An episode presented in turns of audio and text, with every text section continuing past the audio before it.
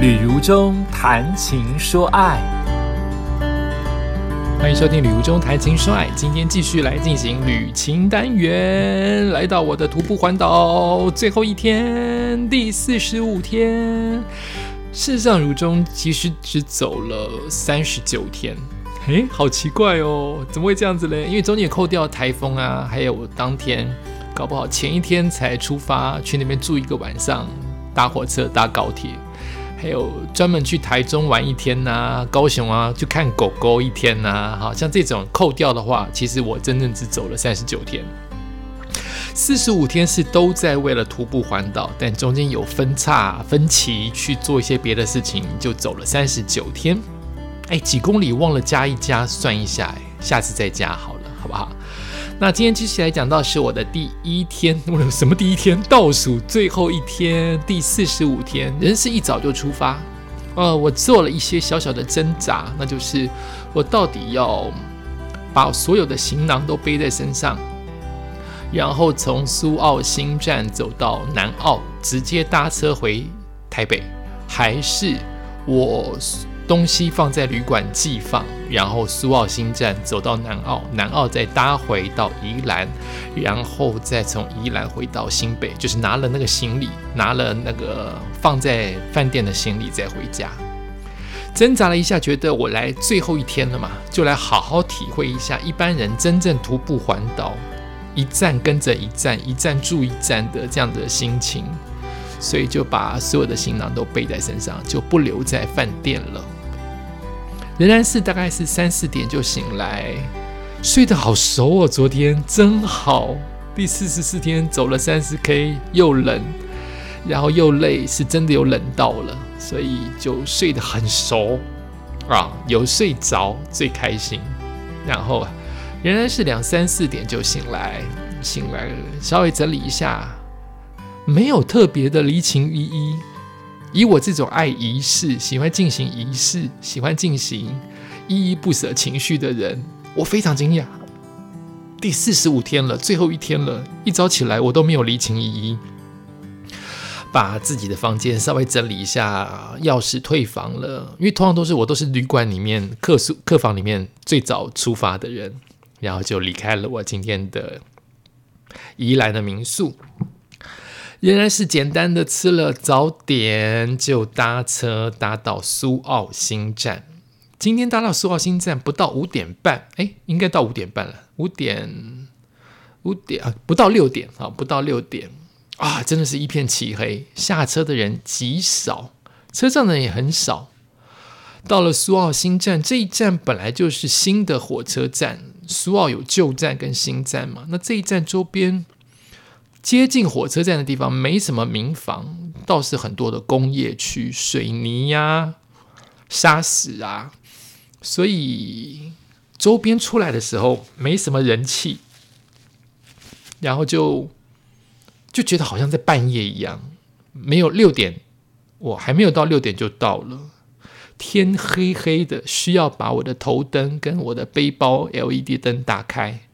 在黑夜当中闪闪发光，我就是一颗大星星，super star，好不好？好，走在路上闪闪发光，然后那一段的公路路很宽，但沿途都没有什么人，没什么车。然后虽然有路灯，但是因为天是黑的，也就是黑的一片。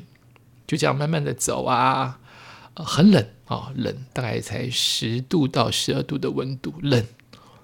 但心情很好，因为睡得着，然后早起很有精神。走到了苏澳，还去上了一个洗手间。这个时候天开始亮，一方面是天开始亮，可是另外一方面，那个云很低呀，一直在飘着毛毛细雨。一方面天亮了，有光线了，但一方面云又压低了，光线又低了一点点，所以还是处于蒙蒙亮的情况。我六点半的左右走到了苏澳的旧站，去上了一个洗手间，然后发现好多的学生在这边搭车准备上学。住在新北、台北的人都是以住家附近的学校，或者是以捷运为主，或是家长接送。但是在苏澳的孩子啊，花东的孩子啊，像我在花莲、在宜兰都看到他们搭好几站的火车，然后去他们的国小、国中，甚至高中去上学。他们的日常就是搭着火车，所以在火车当中，我们都会大部分都是都是回家了，或是都是旅行了。那他们的火车就是一般我们的捷运一般的交通工具。苏澳出发没有多久，就看到了苏花公路的零公里起点。我这种大惊小怪的人，又会觉得这件事情很特别。就是你家在苏花公路的起点，就你前面都这么热闹，苏澳很热闹的一个城镇，很多人在这边居住，真的蛮多人的。即使他们都还没有早起上学上班，可是可以看到很多的民房、麦当劳啊什么的。可它隔壁就有一条路是完全的没有人车的路，苏花公路，每一条道路都有人在走。就这一条，在接近苏澳的这一段是九丁路线，又是我之前提过是比较没有大车，只有人走的的的宽敞的道路。我要开始出发我的苏澳苏花公路的起点了。走上苏花公路，哎，有人呢，都是早起的老先生、老太太，他们运动，把苏花公路当做运动的地方。对我来说，苏花公路就是一个冒险的、有落石的公路。对于当地居民来说，苏花公路是他们生活的一部分，他们爬坡。上下坡当做运动，早起的运动，哎，那真的是很适合当早起运动，因为没有车，相对安全。而且这一段苏花澳苏澳新站到，应该说苏澳站到东澳的这一段的苏花落实的标志比较少，加上没有车子，几乎没什么车在走。所以相对安全呢，好适合走，所以推荐给所有想走苏阿公路但不想走完全程的人，这一段相对舒适跟安全。苏澳到东澳这一段只有上下坡，海离得也算远，都看得到海，但它不是断崖那一种，风也算大，但不至于吹你到悬崖，像我刚才四十四天所说的。所以我觉得很推荐给想来爬爬山、流流汗。但是不想这么辛苦，不想这么危险的人，就专门走苏澳到东澳这一段的苏花公路，大概不到二十公里，也许不到十五，上上下下大概十五到二十之间吧。哦，很舒适，依然你可以慢慢走，慢慢拍照，一整个上午或一整个下午，很舒服的一段路哦。那苏澳公路、苏花公路的起点也很蜿蜒，也很陡，它的上坡就是很陡。那我这个人就跟上一集所说的一样，就是我觉得上坡比下坡来的不辛苦。明明上坡要爬很喘很累，可是我就是觉得下坡比较容易疼痛。对我来说，不要痛，慢慢走比较重要。所以我喜欢上坡。哇，这一段真的是很容易让你爬个爽。他就是爬了十多公里之后，再一个下坡，再爬十多公里以后再一个下坡，就是你就是翻山越岭，就是这个意思。我还看到中间有专门在为庙。点灯或者是打扫庙的这样子一个老先生，他的摩托车根本无法动弹，没有马力啊！他是用双脚拖着摩托车这样子爬上去，只为了爬到那一个阶段，那个庙到了嘛，他在那边那边烧香点灯嘛，他就可以顺道的滑下来。所以他每天的行程就是双脚。跨到摩托车上用滑的，慢慢的爬上山，然后到了半山腰，到了那个庙以后，做完事就可以很快的借由这个摩托车，即使没有马力，他都可以滑下来。这也是他的日常，也很特别哦。然后碰到了一只狗，黑狗。这只黑狗好像很有名，因为我在一些图友的照片当中都有拍到它的长相，就是这只黑狗哦。这只黑狗大概从五百公尺吧。零点五公里陪我走到五点五公里的南方澳观景台，所以他陪我走了五公里。爱爬山的狗，我在猜：一，他是习惯人对他好，搞不好那种那种陪伴。或者是陪伴之后都会喂他一点食物，所以他记得了这个习惯，所以他上下山常常这样做。二就是山上有人喂他，他要去找寻他的食物或找寻他的家。也许他的母狗，也许他的妈妈，他的小孩在山上也不一定。我是这样猜。好，我真的是赶这只狗走，就不要跟着我，你太辛苦了，爬坡。它很瘦，但它不是，你一看就知道它不是恶狗，它不是饿过头的流浪的荒废狗，它应该是流浪狗，但是它有人养，因为它的瘦比较结实的那一点瘦，也就是说不是爬爬山让它瘦，是有人喂它。好，待会就知道。所以我一直感叹说：“你不用跟着我走，太辛苦了。虽然有它跟，感觉好温暖哦。明明只是一只狗跟着你，你都会觉得有人在陪着你耶。所以我的左边是山，右边再讲一次，我的右边是山，因为这现在这一次的路线是由北到南。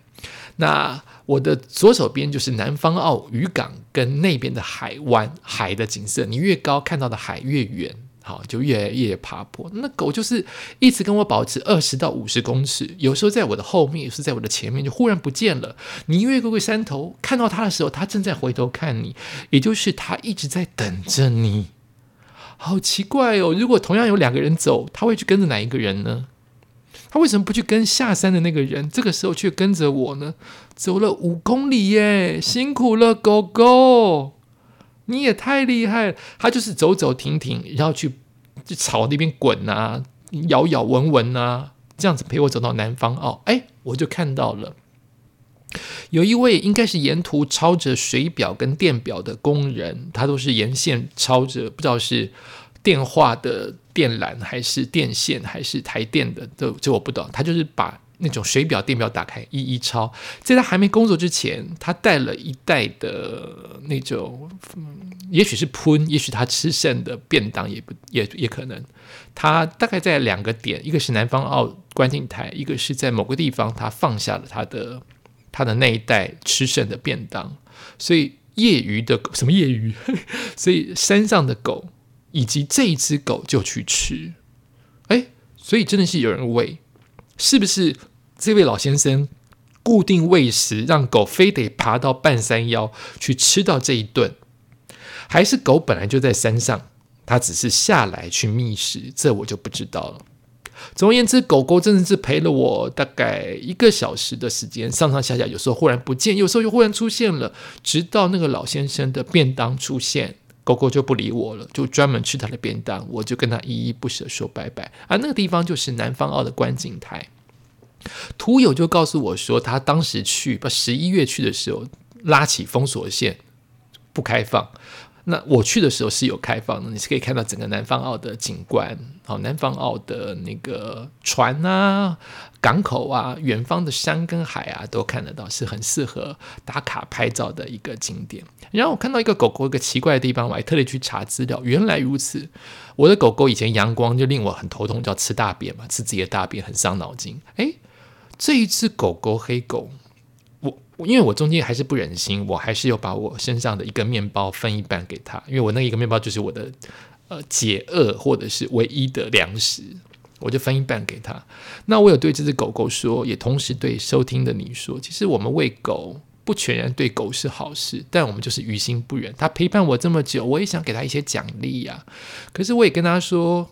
你现在吃到这个面包，并不代表你所有的日子都吃得到这个面包，这是第一点。第二点就是，并不是所有的人类都喜欢狗，你狗搞不好有可能被毒杀、被打都有可能，因为他们可能太讨厌狗了，狗咬过它，狗吓过它。所以我现在喂你，也不代表下一个喂你的人是会喂你好的东西，那就是各自的缘分了。所以我就面他喂他一个一个一个。半个面包，然后摸摸它的头，摸完它的头，我还赶快拿我的酒精为为我的自己的手消毒。诶，我觉得我的消毒是好的，因为我后来发现了一件事情：这只狗在沿途看到一坨大便，不是狗大便，那个那个那个那个大便的样子看起来就像猴子或是什么动物，就是不是狗，也不是人的大便。这只狗开始滚，天哪！它只用它的脸去滚这一坨大便。所以它全身上下只有它的头沾满了干干的粪便。我在猜是不是狗有天生的闻出来的能力，知道这个便便可以治它的皮肤病，或是防防止蚊虫咬它。我当时是这样猜，所以我虽然不再摸它了，但是我还是会距它有一点远，因为我怕它身上的便便碰到我。诶，可是我后来去查那个 Google。他的意思是，狗狗会对于特殊的一些便便，应该是对于其他动物的便便，感觉到喜欢跟兴奋。一方面是可能借由它们的动物味，其他动物味沾染，有几种说法，沾染到自己的身上，让自己感觉好像领土变大了，就是这块地方是我的哦。也可能是沾染这个动物，好比这个动物是狼，是狮子。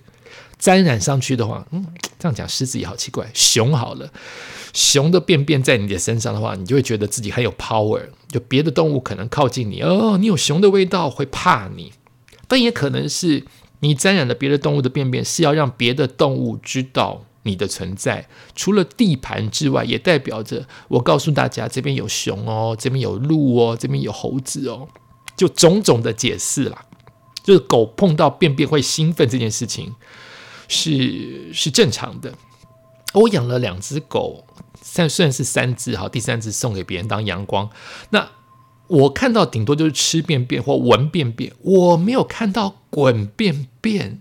这只狗是很兴奋的，闻到这个便便之后，拿便便在脸上涂抹，哎，兴奋的跳跃在涂抹，好像一种仪式哦。幸好那是干的便便，不然我真的会吓得昏倒。好，这是狗狗陪伴我的五公里的一个很开心的早上。那我觉得很开心，因为有人陪伴，又常常这个是一个好像一连串的好运气啊！从早上昨天的睡睡饱觉，到早上早起很顺利，呃，去苏澳上了一个洗手间很顺利，然后上苏澳。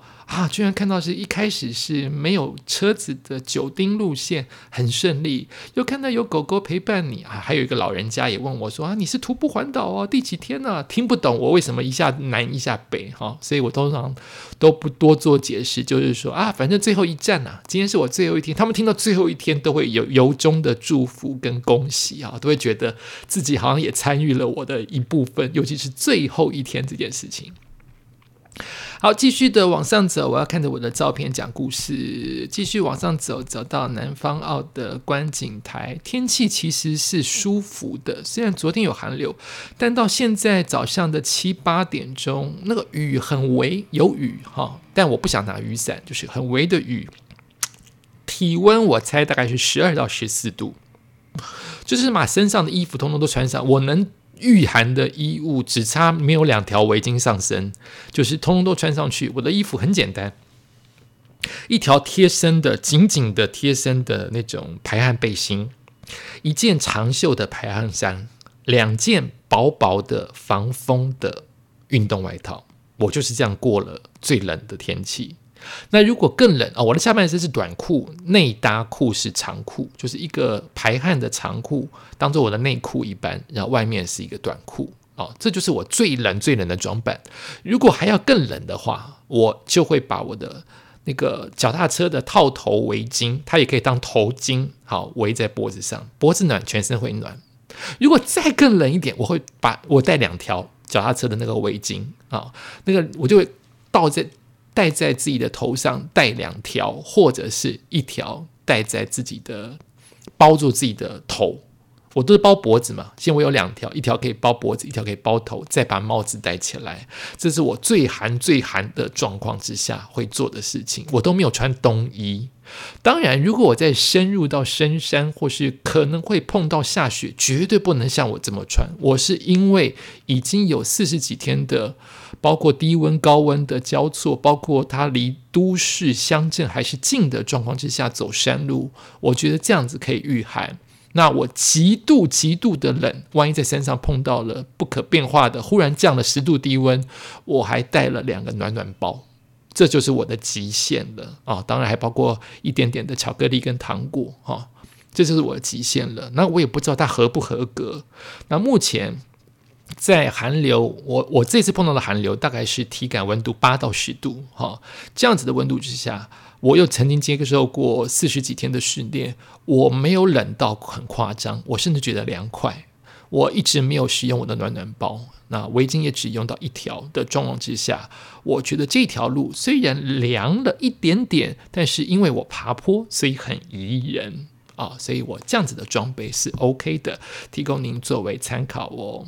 慢慢的往下走，又会离开海远一点，进入到山，就是山跟山之间的山路的连接，并不是桥梁，而是要绕那么一圈，再绕那么一大圈到另外一个山头。有时候中间还会看到鱼的雕刻，鱼的大型雕刻物，鱼啊，鱼儿鱼儿水中游。我只是不知道这是什么鱼，我在猜，这就代表南方澳这个港口有产某一种鱼哦，所以它在山里面有鱼的雕刻，很特别。好，感觉鱼的雕刻不是应该在海边吗？他却在山里面告诉大家，南方澳到喽，应该就是可以吃海产的时刻了。然后就会看到，慢慢的爬，就会看到山跟山谷之间一样是蜿蜒的山路。那蜿蜒的山路就是这样子。你有时候你的山，像我现在山，南方澳在我的左手边，山在我的右手边。你过了一个山头。忽然山就在你的左手边，海在你的右手边，哦，就是这样，山会这样绕来绕去，或是两岸都是山，哦，这就是山路的一个状态。那我这边就会看到刚才那个所说那个老人，就是沿途但也没跟我打招呼，我看着他，他他也不跟我打招呼，他就是沿途一直在抄水表还是电表，哦，所以这些山路的灯啊、电啊、水呀，都有人维持，都是这些辛苦的工人。好，那沿途的落石标志是可以忍受的，没有这么这么多，所以我一直说这段路很算是很呃有有起伏，风也算大，也算冷，但相对没有这么的危险。也可能是因为它离悬崖没有这么这么的接近，也有可能是因为没有车逼着你。那也有可能是我的心情愉快的关系。事实上，我后来去查这一段路，它在十几公里的时候有一个呃专有的名词，叫做大碎坡之类的，就是说这一段的路的崩坏是非常非常严重、危险的，塌方是很危险的。我没有看到，诶，我在猜我没有看到，是因为路在崩坡的上面。崩坡在悬崖的地方，我看不到，还是刚好那些大崩坡危险的路段都是隧道。这一次的隧道都是明隧道，明点呃下一集才会讲到暗隧道一最后一个隧道。今天讲的这一集都是明隧道，会不会是明隧道之上、明隧道之下都是崩坡呢？有看到崩坡，有看到很多那种。呃，真的是碎石。你如果走不小心走在上面的话，可能会一路滑到海里面去。可是没有看到大片。呃，我看到网络上面的说法是，呃，有几公里连续是最危险的崩坡路段。啊，那所以还是提醒大家知道，虽然这一段路走起来很宜人，但它还是有它的潜伏性的危险，大家不可以小觑哟。哇，时间的关系讲到这边了，我快要到冬奥就碰到一个很可爱的气质的咖啡店长，休息一下。哎，听起来好像要再回来，没有休息一下，这集就讲完了。我要讲到我的最后一集，二月底最后一集就是第四十五天的下集，下次再见。